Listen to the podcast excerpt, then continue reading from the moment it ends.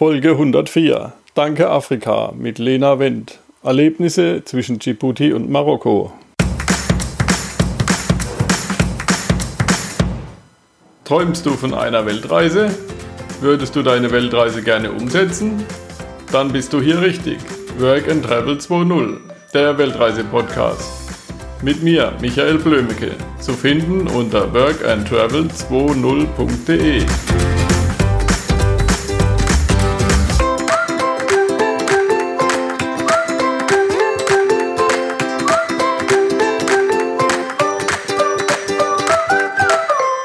Diese Episode wird präsentiert von der Podcast Meisterschule. Du hast eine wichtige Botschaft, die du mit der Welt teilen möchtest? Dann positioniere dich als Experte, verdiene mit deiner eigenen Leidenschaft Geld. Erfahre jetzt, wie auch du in wenigen Tagen mit deinem eigenen Podcast starten kannst. Jetzt kostenlos anmelden auf workandtravel20.de slash pcms wie Podcast Meisterschule. Ja, hallo Lena. Schön, dass du mal wieder hier bei Work and Travel 2.0 bist. Wie geht's dir so in Marokko? Sehr gut. Ich hätte es nicht besser treffen können, zu dieser Krisenzeit quasi in Marokko zwangsfest zu sitzen. Alles gut, ja. Mhm. Wir wollen heute über Afrika sprechen. Du hast ja da einige Reisen gemacht und hast auch ein Buch drüber geschrieben. Mhm.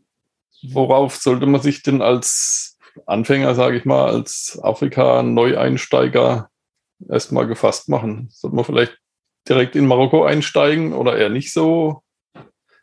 Also ich glaube, es liegt immer daran, ähm, wie bereit bin ich schon in Kontakt zu treten mit Menschen. Und dabei meine ich auch körperlichen Kontakt. Denn ähm, ich glaube, als Europäer ist das oft so, so das größte äh, das Größte, was da auf einen zugerollt kommt, ist, die Menschen fassen einen halt an, ja, und die sind sich sehr nah und ähm, sind sehr direkt und sind sehr lebendig, zumindest, ich sag mal, in den schwarzafrikanischen Ländern. In Marokko ist es dann doch noch eher zurückhaltender, mhm. introvertierter. Da ist dann dieses muslimische, diese Freundlichkeit, aber schon eher auch auf Distanz. Also ähm, da liegt es, glaube ich, einfach an einem, auf was man selber persönlich so steht, ob man direkt in den Kongo fährt oder ob man erstmal in Marokko anfängt. Ich finde, Marokko ist so ein äh, Reiseland, Einstiegsland light. Da kannst du dich langsam erstmal rantasten. Es hat auch sehr viele europäische Züge, aber ist dann doch schon doch sehr chaotisch und ähm, lebendig und die Kultur ist eine andere und es macht einfach Spaß. Du wirst hier überall eingeladen. Ähm, und sobald du dann aber wirklich Schwarzafrika willst, könnte ich dir total empfehlen, als einfaches Einstiegsland zum Beispiel mal nach Ghana zu fliegen. Da hast du eine gute touristische Infrastruktur. Die Leute können Englisch. Ähm, da gibt es viel zu sehen, es ist, es ist ruhig, es ist, da gibt es keine, keine großen Krisen oder Kriege und da kann man gut hinfahren. Gambia ist super einfach. Ähm, ich weiß, dass viele gerade so Südafrika als Trend sehen. Also da ging es, glaube ich, eine ganze Weile, ging es dann immer nach Kapstadt und an die Gardenblut. Das ist auch total schön. Ähm, aber ich finde es e-, eigentlich, um ehrlich zu sein, auch schon ein bisschen auch schwieriger, da alleine zu reisen, weil es dann doch dann diese ganzen äh, Schwierigkeiten auch gibt mit, mit, mit, mit der Apartheid, die ja zwar schon eine Weile her ist, aber in den Herzen der Menschen irgendwie doch noch sehr präsent. Es gibt dann doch auch irgendwie eine höhere Kriminalitätsrate. Es ist, es ist auch total schön, dorthin zu fahren, aber als Einstiegsländer würde ich sagen, ähm, mhm. total easy und sicher Ghana, Gambia und Ruanda. Mhm. Wie meinst du jetzt mit Alleinreisen? Als Frau alleine oder als, als nicht äh, pauschal buchender? Ich glaube einfach generell als, als Nicht-Gruppe, ja. Also wenn man halt alleine unterwegs ist, dann ähm, fällt man ja dann doch auch, auch, auch als Mann oder als Frau schon eher auf. Und ähm, ich schließe mich halt gerne mal an Kinder. Also ich hänge mich immer gerne an Kinder ran, weil ähm, Kindern vertraue ich. Durch Kinder komme ich in die Familien rein. Durch Kinder lerne ich total die, die, deren Welten kennen und muss mir keine Sorgen machen, dass ich irgendwie, also keine Ahnung, zum Beispiel, wenn ich jetzt als Frau alleine reise und da werde ich von einem Mann angequatscht bei einer Busfahrt und er sagt, komm doch heute Abend um acht zu mir, so dann koche ich für uns, hahaha. Da habe ich jetzt nicht so ein gutes Gefühl, wie wenn ein Zwölfjähriger sagt, hey, komm, wir gehen auf meinen Lieblingsberg und da spielen wir gleich noch Fußball. Ja, also es ist einfach Klar anderes, anderes Gefühl, ja. Und das eine mache ich und das andere mache ich nicht. So. Und da sagt ja aber auch immer dein Bauchgefühl, das ist jetzt eine gute Idee oder lass das mal sein. Und ähm, wenn man dann auf sein Bauchgefühl hört, dann, dann läuft die Kiste. ja. Ja, als ich in Marokko war, das war 1993, da war Marokko nicht ganz so anfängertauglich. Oh ja, das glaube ich. Das ist schon eine ganze Weile her, ja. Ja, ja, da kamen dann schon an der Grenze kamen so Grenzschlepper, die haben einem erstmal das Geld so aus den Taschen gezogen. Mhm. Kanten von mir haben sie gesagt, dass sie dürfen kein spanisches Geld einführen. Damals gab es noch Peseten. Dann mussten sie da ihre Peseten abgeben. Und, und von uns wollten sie einen Haufen Geld für die, für die Grenzkontrollen. Dann habe ich angefangen, mit denen zu feilschen. Und wir hatten vorher, wir waren sechs Leute, drei Autos. Haben wir vorher vereinbart, also Verhandlungen machen nur zwei Leute, die, die halt auch die Sprache ganz gut können. Und der Marokkaner hat dann irgendwann gesagt, ich suche mir einen frischen. Das ist es halt, ne? Einfach abwarten und Tee trinken, geduldig ja. bleiben und äh, freundlich bleiben. Also, mhm. und dann, dann ist auch alles okay. Also, ja, ich glaube, es ist immer so die Frage, an wen gerate ich, ja? Was du schilderst, das kann dir auch heute noch passieren. Ähm, je nachdem, wer dir dazu wer da für dich verantwortlich ist und auf wen du da gerät oder bei wem du da landest. Ja, aber theoretisch würde ich mal sagen, ist es schon so, dass du, ja, Marokko ist schon sehr, sehr, sehr korrupt, ja. Sind alle afrikanischen Länder, Marokko ist wahnsinnig korrupt und die Leute erwarten einfach immer auch von Marokkanern eine Gegenleistung. Also hier macht keiner einen Handschlag, behaupte ich jetzt einfach mal. Ich verallgemeine das jetzt sehr stark, aber hier macht keiner einen Handschlag wenn du dem nicht ein bisschen was zusteckst. Das habe ich auch gerade gemerkt, als wir jetzt heiraten wollten. Ja, selbst für meinen Mann war es fast unmöglich, dass unsere Papiere von der Polizei bis zum Standesamt kamen, weil ähm, wir halt nicht irgendwie äh, gerade noch Geld zahlen wollten. Und ähm, dann lagen die Papiere da halt drei Wochen rum, ne? bis du dann irgendwann nachgibst und sagst, was was denn jetzt? Und dann hieß es, ja, okay, aber zumindest ein Frühstück muss halt sein, sonst passiert hier halt nichts. Ja? Und dann musst du halt ein Frühstück kaufen oder Frühstück bezahlen und plötzlich drei Minuten später sind deine Papiere beim Standesamt. Ne? Und es ist zum Kotzen, es ist richtig zum mhm. Kotzen. Mhm. Fand es in Westafrika einfacher, da haben wir es dann halt einfach ausgesessen und meistens hat sich dann in, in Luft aufgelöst, aber irgendwie so ist es, ist es hier so fest verankert und die Marokkaner zahlen halt auch, weil die Leute, die wirst so drangsaliert von allen, die Macht über dich haben, dass du überhaupt keine Chance hast, irgendwas zu erreichen, wenn du nicht zahlst. Das ist wahnsinnig ja. Schikane, ja. ja. Wie ist es sonst da in den anderen Ländern? Ähm, ich finde es lustiger. Also die Leute sind irgendwie witziger drauf. Ich würde fast sagen. Äh, in Schwarzafrika. Ja, also wenn wir jetzt zum Beispiel durch Ghana damals gereist sind und dann kam eine Polizeikontrolle und dann hieß es, you are arrested, du bist verhaftet, dann sagst du, ja, wofür denn heute? Und dann gibt's schon mal irgendwie, lachst du halt irgendwie schon und so, ja, äh, du bist verhaftet, weil dein Lenkrad ist auf der falschen Seite und das ist hier nicht erlaubt. Und äh, die kommt halt immer mit irgendwas und dann kannst du halt einen Scherz zurückmachen und man, man kommt halt so schneller auf so eine Scherzebene.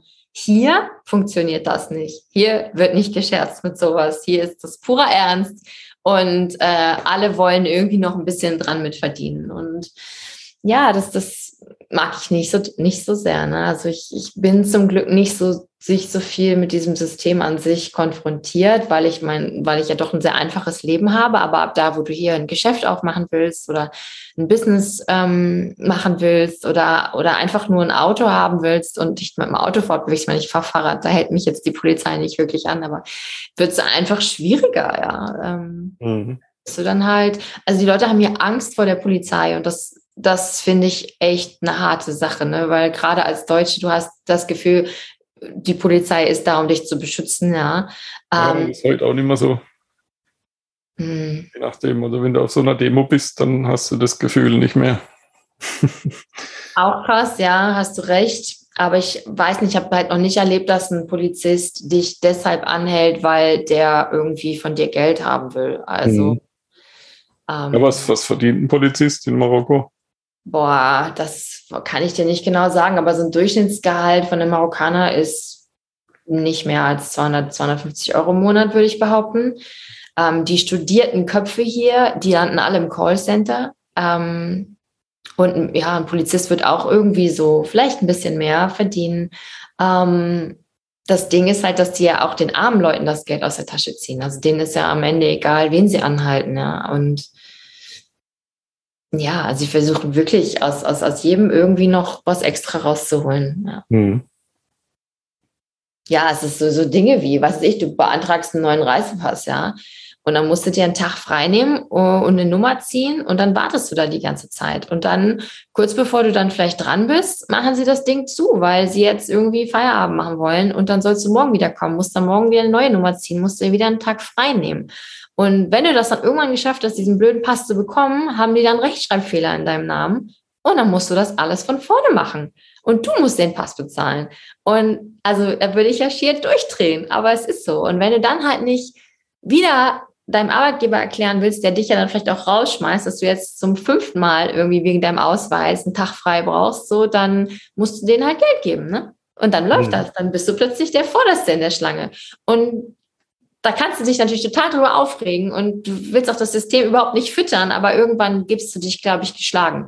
Gerade wenn es dann hier noch 40 Grad hat und du sitzt halt in der Sonne und dein, was weiß ich, dein Kind ist krank oder irgendwas oder eben dein Arbeitgeber macht Druck, da, da, da brichst du irgendwann zusammen und gibst einfach auf. Mhm. Ja, aber die Touristen, die kriegen da wahrscheinlich nicht so sehr viel mit, oder? Na, ich glaube nicht. Liegt doch immer daran, was für eine Art Tourismus ich betreibe. Ne? Also, ja. wenn ich in einer Hotelanlage bin, wir haben ja jetzt hier, die ganze Küste ist ja jetzt völlig entstellt. Also, während Corona alles stillstand, wurde hier ja fleißig weitergebaut. Wir haben jetzt hier die fettesten Hotelanlagen, wo vorher nichts war und Dromedare mit den Nomaden langgezogen sind, gibt's hier jetzt die fettesten krassesten Hotels plus die haben dann noch Apartment-Blocks hm. ähm, für Selbstversorger. Aber da ist halt die Frage, was für einen Tourismus betreibe ich? Ne? Bin ich jetzt halt jemand, der mit, dem Fahrrad durchs Land fährt? Ja, da kriegst du vielleicht dann schon ein bisschen mehr mit, auch durch die Menschen und durch das Leben. Und dann hast, übernachtest du vielleicht mit dem einen oder anderen oder durch, wenn du irgendwie Couchsurfing machst, ist das auch was anderes, als wenn du im, im Rio-Hotel absteigst. Ne? Und ja, ich meine, wenn du irgendwie beim Club so und so bist, dann kriegst du eh nichts mit. Na, gar nichts. Da wirst du auch, da wirst du gar nichts mitbekommen. Also, Aber ich glaube, das sind auch nicht die Hörer bei uns. ja. Wie ist es so, wenn man mit dem Auto unterwegs ist? Ähm, also mit dem Auto kann man, finde ich, richtig gut unterwegs sein. Es macht total Spaß, weil du halt noch sehr viel Freiheiten hast zum Stellen. Ne? Also jetzt Marokko vielleicht nicht so mehr, ähm, Im Moment während Corona schon, da ist die Akzeptanz dann doch auch größer, dich irgendwo stehen zu lassen. Wir haben hier Leute, die sind mit dem Auto hier reingereist vor Corona, die stehen hier immer noch am Strand. Mhm. die sind bisher auch nicht ausgereist. Ähm, aber so Wildcampen geht halt total wunderbar auf dem afrikanischen Kontinent, ne, weil es halt keinen stört. Und dann kannst du halt irgendwo in den Busch fahren und dann, wenn du dann irgendwie in einer Hütte, nahe in einer Hütte bist, sagst halt kurz Bescheid, ob das in Ordnung ist und dann bringst du dir noch Frühstück oder so, bist halt auch super schnell im Kontakt. Und das ist ja, finde ich, auch die Freiheit von Reisen. Ne? Also das war immer so mein, mein Grund, warum ich gesagt habe, ich würde mit dem Auto am liebsten reisen, weil dann kannst du dich halt irgendwo hinstellen und irgendwo schlafen. Und das, diese Freiheiten haben wir in Europa ja kaum noch, ja, weil ja. ich meine, ich verstehe auch teilweise die Gründe dafür, aber es ist, es ist ja, manchmal frage ich mich halt, wo kann ich noch frei sein auf dem europäischen Kontinent? Ne? Also wo kann, wo ist mhm. noch wild, wo ist noch unentdeckt, wo ist noch Abenteuer und das kriege ich halt hier. Klar. Da ist dann wahrscheinlich eher schwieriger, einen Campingplatz zu finden. Also jetzt abgesehen von Marokko, da gibt es ja einige, aber weiter südlich wird es dünn, oder? Ja, du kannst dann halt immer mal schauen, wenn du dann irgendwie unbedingt was brauchst, wo es eine, eine, richtige Dusche hat, dann kannst du halt auch beim Hotel fragen, ob du auf dem Parkplatz äh, stehen kannst und mhm. halt von so einem Zimmer dann die Dusche nutzen. Die Frage ist halt, ob das besser ist als deine Campingausrüstung. Ja. so je nachdem, wo du bist. Ne? Hm. Also als ich mal in Marokko war, da hast du so ein Stehklo gehabt und dann war es wie so eine Holzpalette, hast du drüber geklappt und oben war dann die Duschpause. Mhm. Also so zwei in eins gibt es wahrscheinlich immer noch, oder? Na, hier, also die Familie meines Mannes oder auch meine Freunde, die haben halt meistens einfach nur einen Eimer oder halt ähm, so, so einen langreichenden Wasserhahn, der dann hm. alles ist. Ne? Du duschst dich halt, du gehst aufs Klo, es ist alles in einem. Kann, manchmal, wenn du Glück hast, hast du so einen Heißwasserboiler. Äh, als wir jetzt gerade bei Freunden in den Bergdörfern waren, da kocht die Mutter dann halt einen heißen Kessel Wasser und damit waschen sich dann alle, ne? Du? Morgens. Ja sechs, ja. Hm. Ja, aber es ist, ich meine, ich glaube, wir brauchen auch immer nur das, was wir gewöhnt sind, oder? Also, wenn unsere Grundbedürfnisse gedeckt sind, alles andere ist halt ein Luxus. Und wenn ich dann gewöhnt bin, mit einer, mit einer Dusche, mit Heißwasser und einem ordentlichen Wasserdruck und Strahl zu duschen, so, dann will ich das wahrscheinlich. Oder Klar. ich vermisse dann, wenn ich es hm. gewohnt bin. Und wenn ich es noch nie hatte, dann kann ich es auch nicht vermissen. Ne? Hm. Ja, da merkt man dann, was man alles nicht unbedingt braucht also ich liebe es halt, so unterwegs zu sein. Ne? Und ich habe mich wirklich auch ganz schön schwer getan. Ich bin ja ähm, zu Anfang von Corona, ich hatte mir eigentlich gerade einen alten Mercedes gekauft, um halt weiterhin im Auto zu leben mit meinem Hund. Ähm, völlig minimalistisch, also auch kein Klo oder so, einfach, einfach gar nichts, eine, eine Küche und eine Stehhöhe. Das fand ich jetzt ja. mal ganz praktisch, dass ich mal drin stehen kann, wenn es mal Tage nicht aufhört zu regnen hatte ich vorher im Land Rover halt nicht. Und ähm, ja, dann bin ich halt nochmal schnell in die Elfenbeinküste ne, und habe mir dann da ein, tatsächlich auch noch spontan Land gemietet auf 35 Jahre, habe das mit der Machete abgeerntet und habe dann angefangen mit Paletten so eine Hütte zu bauen, einfach eine Matratze reingelegt, einen Gaskocher, fertig ist und zu Hause. Ne? Mhm. Und als ich dann nach Marokko gekommen bin, um das Retreat zu geben hier, ähm, und dann halt mich entschieden habe, als Corona kam, erstmal hier zu bleiben, war halt der Grund, weil es halt näher an Europa, an meiner Familie einfach. Ähm, habe ich halt so mich wirklich lange überwinden müssen zu sagen, ich muss jetzt hier ein eigenes Zuhause mieten, weil dieser Gedanke äh, Wohnraum, ja, also ein Innenraum, wo man dann drin lebt, war mir, das wollte ich nicht, ja, ich wollte draußen wohnen. Ich wollte, ähm, ich wollte, ich wollte einfach meine Füße am Boden haben und, und, und einfach, einfach mehr mit der Natur leben. Und ich finde immer, sobald so ein, so ein, so ein Gebäude um mich rum ist, bin ich irgendwie, ne, ich mache die Tür zu, das sind Fenster, ich, ich spüre den Wind nicht mehr, ich, ich höre die Geräusche weniger und ich bin so isoliert von, von, von der Natur. Und es hat eine ganze Weile gedauert, bis ich mich dazu durchgerungen habe, einfach dadurch, weil wenn man dann Corona die ganze Zeit bei den Nachbarn oder Freunden wohnt, irgendwann ist es dann auch mal gut, ne? Willst du denen auch mal wieder Raum geben? Ähm, dann habe ich mir eine Wohnung gemietet, die war am Anfang total leer. Ich wollte da nichts drin haben. Ähm, Freunde haben mir dann irgendwie eine Matratze geschenkt, dann hat der andere mir ein Regal geschenkt, einer hat mir ein Kissen gegeben, eine hat mir zwei Tassen gebracht und dann einen Teller und eine Gabel. Ne? Ich hatte kein heißes Wasser. Ja, und dann ist es aber irgendwie, dann dauert es immer länger und länger und länger, dieses Corona. Ne? Und dann habe ich halt, weil gerade wenn es dann so kalt wird, in ne, Marokko kann echt kalt sein, dann hast du ja teilweise irgendwie acht Grad nachts und dann hast du Fenster, durch die es so durchzieht, als wären die Fenster nicht da. Und das ist schon wirklich eine harte Nummer dann auf so einem kalten Fußboden. Und ähm, ja, ja, dann habe ich irgendwie gedacht, das hat jetzt auch wenig mit Selbstliebe zu tun, ne? Also so, mich da jetzt so durchzuprügeln. Ja, und dann habe ich echt, dann habe ich mir eine andere Wohnung, also habe ich echt noch eine andere Wohnung gefunden mit, mit, Teppichen drin und, hm. ähm, und das, ja, jetzt wohne ich in einer Wohnung und das habe ich mir so auch nicht vorher vorgestellt, ne? Ja, ja Planung ist eh nichts. Auf Reisen oder, oder, oder, oder, ja. oder auch nicht auf Reisen. das ist eh schwierig. Wie ist es so Richtung Elfenbeinküste? Ja, also ich bin halt immer noch mit denen in Kontakt, ja. Ähm, mhm. Habe gerade gerade letztens wieder, also ich habe da mein Herz verloren, als ich damals mit dem Auto durch Westafrika gefahren bin und ähm, habe halt, ich liebe das Dorf, ich liebe die Menschen. Ähm, ich habe da so ein kleines Projekt mit äh, Kindern, Surf- und Umweltprojekt und wollte das gerne größer machen und habe mit dem einen kleinen Jungen letztens äh, telefoniert, der auch ein Scholarship bekommen konnte durchs eben Surfen. Äh, und ja, die haben jetzt mit der Machete nochmal mein Grundstück ein bisschen nachge äh, nachgemäht, weil der Dschungel kommt halt und holt sich das alles irgendwann wieder. Ne? Mhm. Ich würde total gerne da jetzt demnächst mal hin. Ich meine, ich bin jetzt mit einem Marokkaner verheiratet. Er hat doch total Lust, sich mit mir das anzuschauen. Ähm, und einfach mal zu schauen, ob wir uns vorstellen können, da zu leben, weil für mich ist es halt etwas, das muss ich machen. Ich kann jetzt nicht sagen, okay, jetzt bin ich in Marokko, Elfenbeinküste hat sich erledigt, weil alles in mir sagt, das musst du ausprobieren, ja. Und wenn es einfach nur ein, wieder ein geiles Abenteuer ist, aber das musst du halt einfach ausprobieren. Ähm, da äh, war halt meine Idee, eben ein paar Bungalows hinzubauen, Permakulturgarten zu machen und dann halt auch so eine Area, wo ähm, halt Yoga, Meditation passieren kann, aber auch so kultureller Austausch, ne? Musik, Tanz. Und äh, im besten Fall kommen dann halt auch Leute, die äh, was lernen wollen und auch etwas mitbringen. Also zum Beispiel, wenn du über ähm, Imkern Bescheid weißt, könntest du zum Beispiel ja jemanden vor Ort zeigen, wie man imkert. Und im Gegenzug lernst du halt vielleicht von dem vor Ort, wie, wie die so mit Bienen umgehen oder keine Ahnung, Honig machen oder weißt du, einfach, dass man sich so gegenseitig inspiriert. Und ja, mal schauen, was passiert in, in der Zukunft. Sobald Reisen wieder einfacher ist, werde ich auf jeden Fall äh, mit meinem Mann mir äh, die Elfenbeinküste angucken und hm. inshallah der Rest. Wie ist es so momentan mit Reisen? Ja, es ist äh, schwierig. Also nach Süden geht es?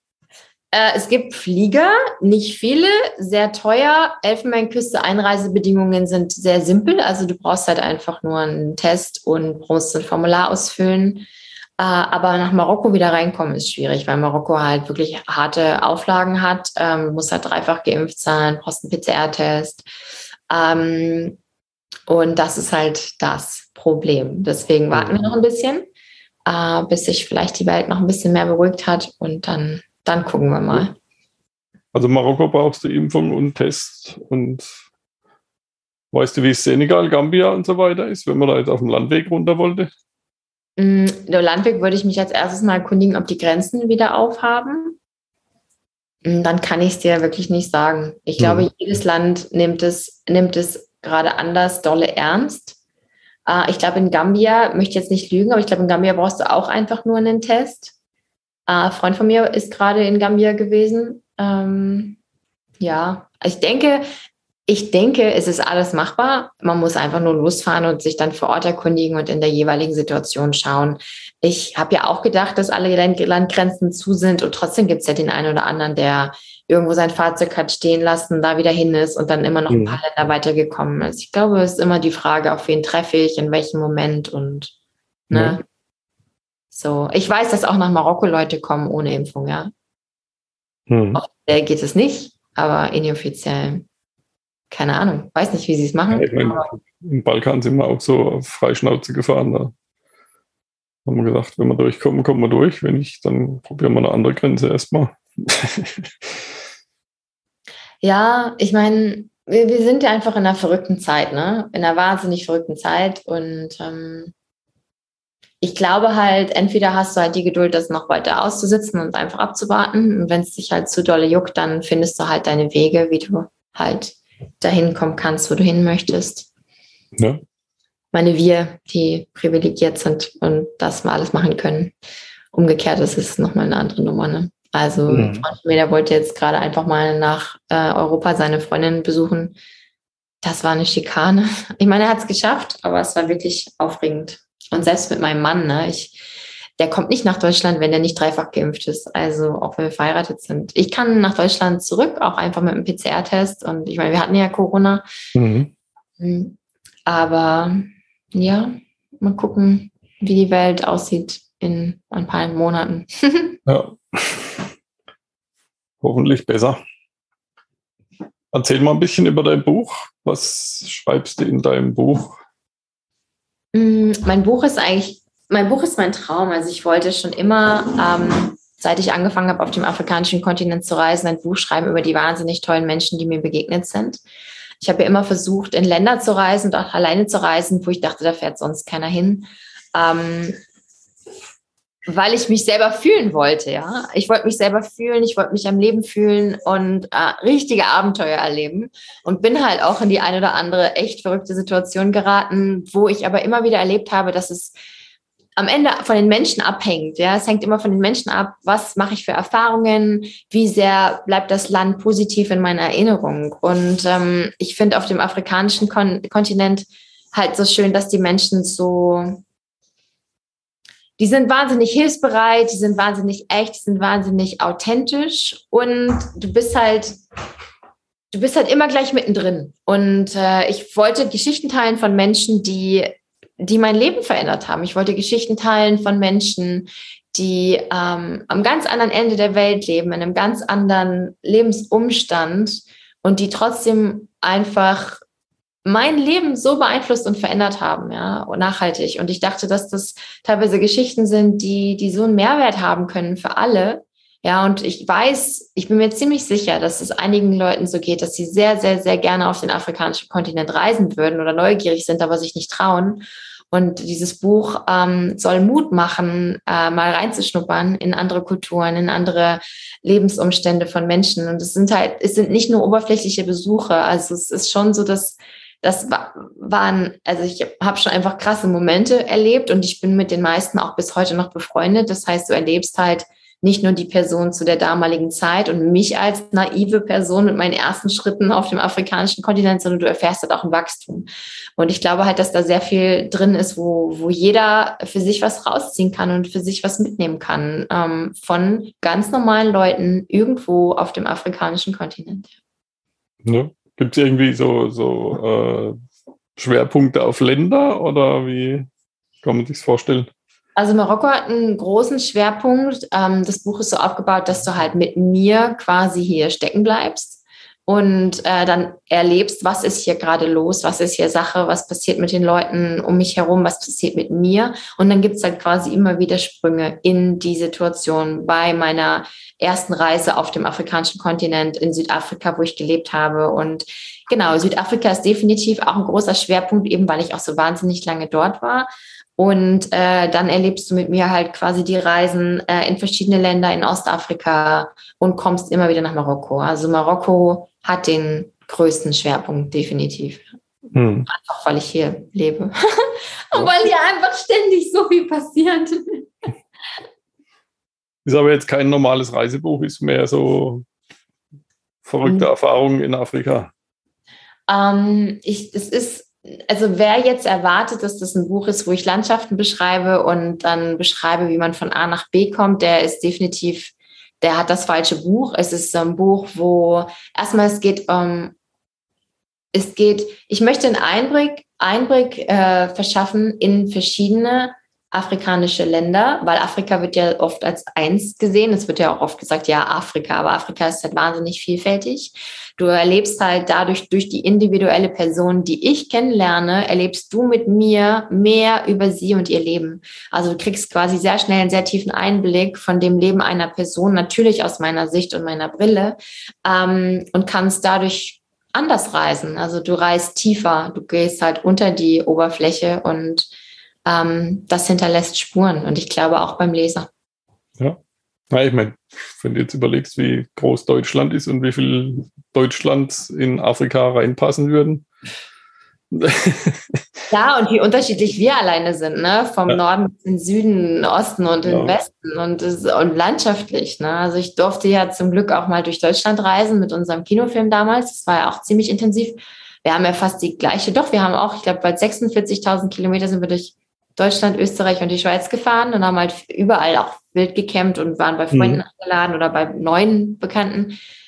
Es ist einfach wahnsinnig ähm, vielfältig, ja. Und wenn du dir dann halt diesen Kontinent vorstellst, ähm, Wahnsinn, ne? Alleine an Kulturen, an Sprachen, an, an, an, an, an Glaubensrichtungen, an Tänzen, an Gerüchen, an Essen, an Eigenheiten, und dann natürlich die Abdrücke der, der, Koloniali der Kolonialmächte, die das ja auch hinterlassen hat. Ja. Ähm, oh. die, die, ganz alten Kulturen, ich meine, jetzt mal abgesehen von den Ägyptern, da gibt es noch viel mehr, die eigentlich fast unbekannt sind hier bei uns. Ja, und es stirbt halt auch langsam aus, ja. Und ähm, diese ganzen Maskentänze, überhaupt das Ma Maskengeschichten erzählen, das über Geschichten weiterzuerzählen, über die Griots, das ist ja gerade in Westafrika so ein großes Ding, ne? dass du halt Geschichtenerzähler hast, die quasi die Kultur und die Sagen am Leben halten. Das stirbt alles, weil die jungen Leute halt gar nicht mehr da sind, um zuzuhören oder es auch keinen mehr interessiert. Und ähm, ja, und damit geht das halt verloren, ja, weil es hat halt eben nie einer sich hingesetzt und es aufgeschrieben. Ja, also ich glaube, dass ähm, wir nennen es ja immer Entwicklung der Länder.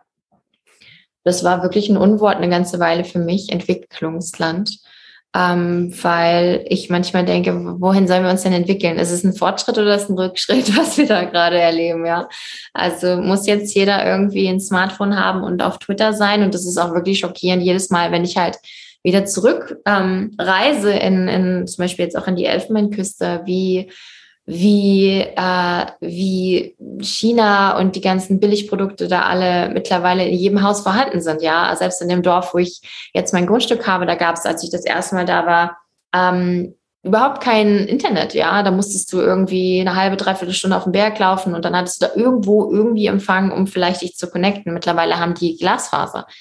Ähm, und jeder hat ein Smartphone ne, aus China und oder irgendwie dann die Kids, die haben dann, die haben dann jeder jetzt auch ein iPad. Also nicht jeder, jeder, aber schon wahnsinnig viele. Du sitzt dann in irgendeinem Bus mit irgendwelchen Locals, dann hast du da irgendwie die Menschen und da die Hühner und da irgendwie die Ziege auf dem Dach und dann hat da irgendwie, gibt es ja jetzt halt auch diese iPads, ne? Logisch, bei uns ja auch. Also und ähm, weiß nicht, ich finde es halt krass. Und was es halt mit mir macht als Reisender ist, dass wir uns ja, es nimmt mir so das das Mannigfaltige der Welt. Ich weiß nicht, wie ich es anders beschreiben soll, aber wenn wir alle irgendwann gleich sind und überall die gleichen Produkte zu kaufen gibt und ja. überall die gleichen Hotels stehen und die Straßen alle gleich sind.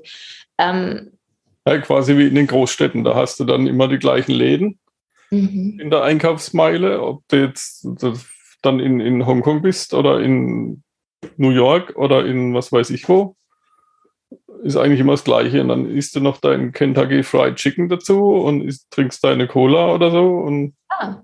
und deine Besonderheit geht verloren. Und ich meine, ja. das merke ich ja schon bei uns als Individuen, dass irgendwie sind wir noch besonders? Also sind, trauen wir uns überhaupt noch besonders zu sein? Also mit dem, wer wir sind und was wir gut können? Also trauen wir uns dann noch irgendwie ja, weiß nicht. Ja, wir, wir, wir färben alle aufeinander ab und irgendwann sind wir alle gleich.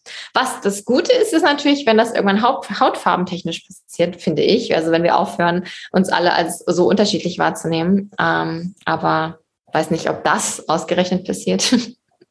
Ich finde es schön, wenn es bunt ist. ja, es ist schön, wenn es bunt ist. Ähm, ja. Es ist aber auch schön, wenn wir uns dann gleich bunt beha äh, behandeln, ne? wenn Gelb genauso viel wert ist wie Grün. Ne? Aber, Klar. Ja. Aber ich denke, das kriegt man auch nicht ausgemerzt. Die Verrückten, die meinen, dass jemand, der eine andere Farbe hat, anders ist oder mehr oder weniger wert oder so. Ja, ich meine, ich glaube, wir kriegen es deshalb nicht ausgemerzt, weil es ja auch oft in die andere Richtung wahr ist, ja, weil jemand, der weiß ist und aus Europa kommt, ja schon sehr wahrscheinlich viel mehr Privilegien hat als jemand, der dunkel ist und äh, vom afrikanischen Kontinent kommt, was ja nicht immer stimmt, weil es gibt ja auch sehr, sehr, sehr, sehr reiche Menschen ja. ähm, dort. Aber logisch, also sobald, das merke ich auch in Marokko, ne? also wenn du als Europäer daherkommst, bist du natürlich sofort äh, jemand, der potenziell äh, Geld dalassen kann. Und willst du ja wahrscheinlich auch, deswegen bist du ja da. Wahrscheinlich bist du ja auf Urlaub oder so. Ähm, hm. Ja, es ist, oh, es ist ein so schwieriges Thema. ja. ja. Ja, und in den Herzen der Menschen hast du natürlich auch noch die Geschichte ne, der Versklavung. Ich glaube, es ist genauso wie ich immer wieder merke, dass ähm, der Krieg, selbst der Zweite Weltkrieg in Deutschland, was er mit meiner Großmutter gemacht hat, das hängt mir bis heute nach. Themen, die dann hochkommen, wo ich da gar mhm. nicht wusste. Ist ja das genau das Gleiche mit so einer krassen Sklavengeschichte, ja. Ähm, ja. Dass wirklich ähm, einige meiner Freunde Minderwertigkeitskomplexe haben gegenüber Leuten einer weißen Hautfarbe. Das ist so. Mhm. Ja das kann ich nicht wegmachen. Ich kann, das, das kann jeder für sich selber lösen. Ja, das ist der Hammer, was alles genetisch übertragen wird oder was weiß ich wie, ob es genetisch ist oder einfach geerbt. Ja, Geschichte, Medien, dein soziales Umfeld, die Kirche, hm das, was du siehst, das, was du erfährst. Und ich glaube auch immer, das, was wir in den Wald reinrufen, das kriegen wir ja auch wieder raus. Ne? Also ich kriege ja auch immer nur das bestätigt, was ich glaube, weil ich ziehe das an. Ja, also wenn ich mich als Opfer sehe, dann wird das auch immer wieder bestätigt werden. Das ist, das ist ja bei uns überall auf der Welt so. Hm. Was war das größte Learning in Afrika für dich? Selbstverantwortung für mich Selbstverantwortung zu übernehmen, ähm, für mein Handeln, für wenn ich mich krank fühle, für meinen Körper, für meine Aussagen, für mein Denken, für dafür, dass es vorangeht. Mm, Selbstverantwortung. Und ich glaube, das ist halt etwas, was ich in Deutschland nie gelernt hätte. Hm ja, jetzt vielleicht zu Corona-Zeiten, wo, wo dann doch das, das praktische System irgendwie ja ziemlich auf die Knie geht. Ähm, aber ja, Selbstverantwortung. Denn das ist was, worin die Leute hier Meister sind, ja. Also, dass sie wirklich Künstler sind, immer wieder Lösungen zu finden in allem. Und, äh, und wenn die Lage beschissen ist und es dir nicht gut geht, dass du wirklich schaust, wie kann ich mich heilen, was kann ich als erstes tun, ja. Und ähm, ja, einfach eben aus der Not heraus, dass da sonst kein anderer ist, der das für dich macht. Mhm. Ja, das wollte ich vorhin schon sagen. Ich denke, die Leute sind da viel mehr lösungsorientiert. Weil ja. da kommt eh keiner und hilft denen. Nee. Die müssen gucken, dass sie irgendwie zurande kommen. Und wenn die Kiste umgefallen ist, dass sie die wieder aufrichten. Genau, und die Kiste fällt halt ständig um, ne? Klar. Weil es verdammt schwer ist und ähm, dir hier auch ganz bewusst immer wieder Steine in den Weg gelegt werden. Und dann ist es wirklich äh, größten Respekt an alle meine Freunde, die äh, dann immer wieder aufstehen und sich dann neu erfinden und äh, neue Wege finden und neue Wege einschlagen. Ne? Also selber, selber neue Wege kreieren. Ähm, ja, Wahnsinn. Ja. Wie heißt das Buch? Haben wir noch gar nicht gesagt. Danke Afrika heißt das Buch. Danke Afrika. Mhm. Ja, was ich zwischen Djibouti und Marokko übers Leben lernte. Mhm. Link zum ja. Buch stelle ich natürlich unter die Podcast-Folge. Und ja. eine Leseprobe können wir ja da bestimmt auch noch dazu machen, dass man sich die runterlädt und mal reinlesen kann. Genau, würde mich total freuen. Mhm.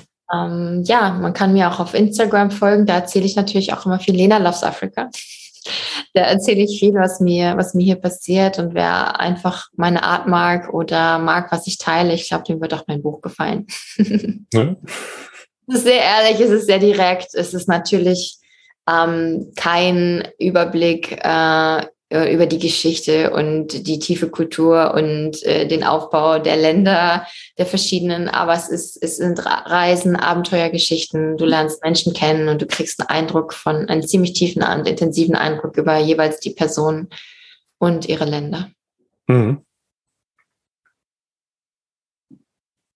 Den würdest du gerne mal hier bei workandtravel20.de im Interview hören? Machst du auch englische Interviews? Bis jetzt nur eins. Also die meisten sind deutsch. Wen ich gerne mal bei dir im Interview hören würde. Erik von Weltwach. Erik wie? Erik. Erik vom Weltwach-Podcast. Der stellt sich selber immer so hinten an in seinem eigenen Podcast und der mhm. ist selber so ein Reiser und so viel unterwegs und ein sehr, sehr toller Mensch. Und mit dem könnte ich mir es richtig gut vorstellen, ein Interview mit dir. Okay, schreibe ich mal an. Kennst du ihn persönlich oder? Mm, damals habe ich ihn kennengelernt, weil wir auch in seinem Podcast äh, sein durften. Mhm. Und dann ist er zu uns äh, während der Kinotour in, zu unserem Bulli gekommen, als wir irgendwo in Deutschland an diesem See gestanden haben. Und hat er dann das Interview im Auto gemacht. Und ähm, als ich dann selber meinen Podcast starten wollte, da habe ich ihn halt einfach mal angeschrieben, hat er mir auch Fragen beantwortet zur Aus Technik und so und der ist ein total lieber. Mhm. Ja, der macht viel auch mit der NetGeo, ähm, hat auch einige Reisebücher geschrieben und äh, ist ein ganz lieber. Mhm. Ja. Okay. Dann würde ich sagen, wolltest du noch irgendwas loswerden oder? Vielen Dank, dass ich äh, heute da sein durfte und über meine Liebe für den afrikanischen Kontinent erzählen. Das hat mich sehr gefreut und ja, alles Gute. Passt gut auf. auf. Danke, dass du da warst und bis irgendwann mal wieder.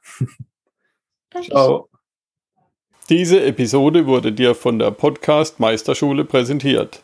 Starte einfach deinen eigenen Podcast. Melde dich jetzt gratis zum Podcast Startwebinar an workandtravel20.de slash pcms wie Podcast Meisterschule. Let's go! Vielen Dank für deinen Besuch. Besuche mich auf facebook.com slash workandtravel20. Wie schon Alexander von Humboldt sagte, die gefährlichste aller Weltanschauungen ist die Weltanschauung der Leute, welche die Welt nicht angeschaut haben.